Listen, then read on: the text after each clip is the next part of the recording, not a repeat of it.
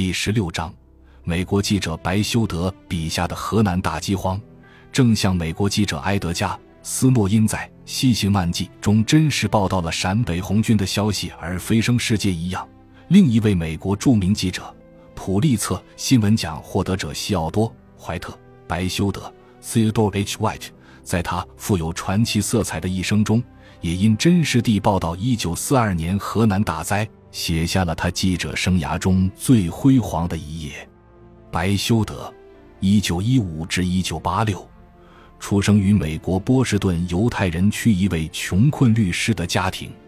由于父亲的早逝，家境贫苦，他当过报童，靠奖学金读完了哈佛大学历史系，后来转入该校的东方研究所学习中国历史和汉语，在费正清的指导下研究中国生活和政治。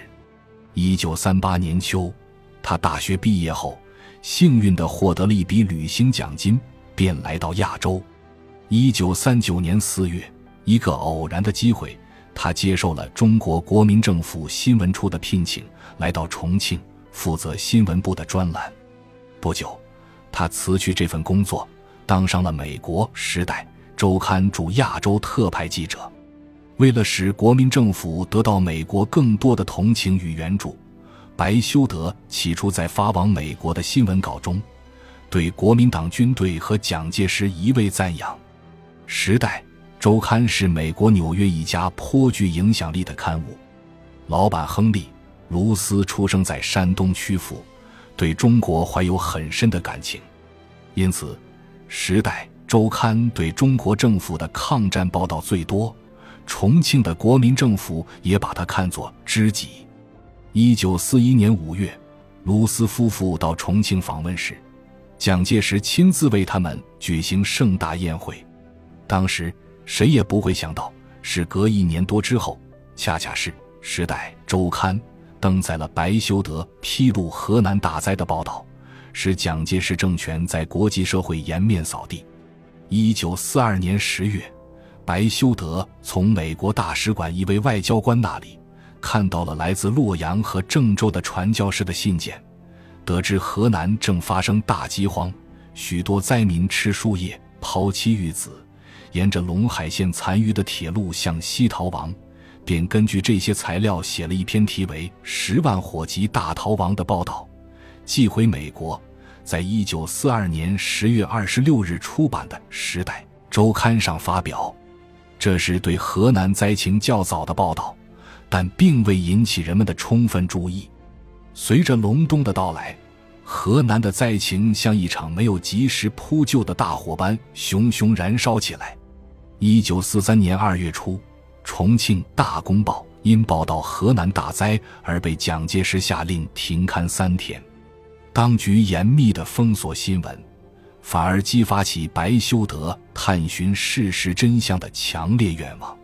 他说：“大公报停刊的禁令，像钓钩一样抓住了外国记者。中国的雷声，河南大饥荒。”一九四三年二月末，他和另一位美国记者，时任英国《泰晤士报》摄影记者哈里森·福尔曼一道，冒着艰险来到河南，在这里。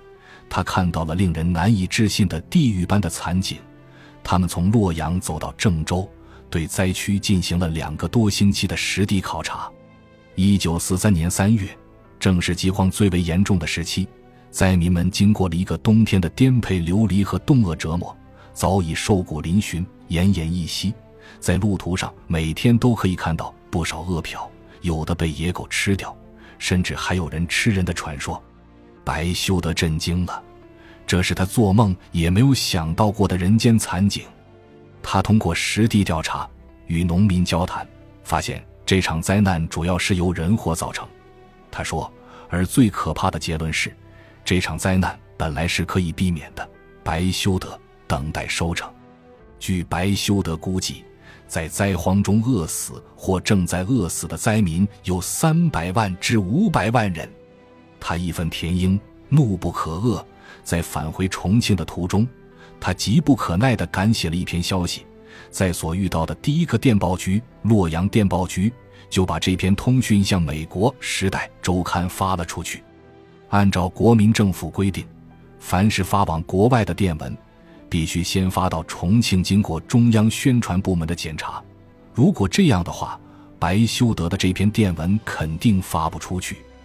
但不知是电报系统出了故障，还是洛阳电报局的电报员为了使河南大饥荒的真相大白于天下而故意出错，结果这份新闻稿直接地未经审查的通过成都的商业电报系统发到了纽约。一九四三年三月二十二日，白修德报道河南大饥荒的这篇爆炸性的新闻通讯，等待收成。一文在《时代周刊》上刊登。美国舆论一片哗然。试想，当一个政府管理下的人民居然到了饿殍载道、人自相食的地步，这样的政府还有什么信用可言？当时，宋美龄正在美国四处演说，代表中国政府向美国求援。白修德的报道使他恼羞成怒，竟要求《时代周刊》的老板亨利·卢斯解雇白修德。卢斯当即拒绝了他的无理要求。白修德不仅真实的报道了玉灾，而且通过宋庆龄的帮助，直接见到了蒋介石，向他面陈河南大饥荒的严重性，敦促他立即下令赈济。蒋介石对这个莽撞的美国小记者非常头疼，他起先佯装不知，继而表示不信。白修德步步紧逼，并让等候在接待室外的哈里森。富尔曼拿出在河南灾区拍摄的野狗刨食死尸的照片给蒋介石看，在事实面前，蒋介石才不得不承认灾情严重，慑于国际舆论的压力而开始下令救灾。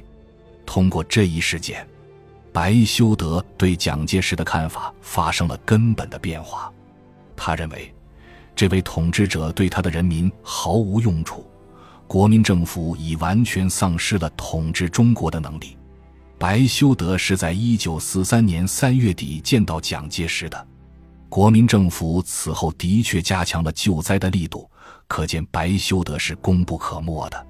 据白修德的朋友洛阳的梅根神父给他的信中所述，自他离开河南灾区不久，就有粮食从陕西源源不断地运到洛阳。而且从一九四三年四月一日起，国民政府也开始把救灾作为中心工作，并加强了宣传。但一九四三年五月，政府制定了新规定，禁止任何中国人向外国记者提供消息。另外，也阻挠外国记者外出采访。乔伊斯、霍夫曼，《新闻与幻想》，重庆外国记者的处境日趋恶化。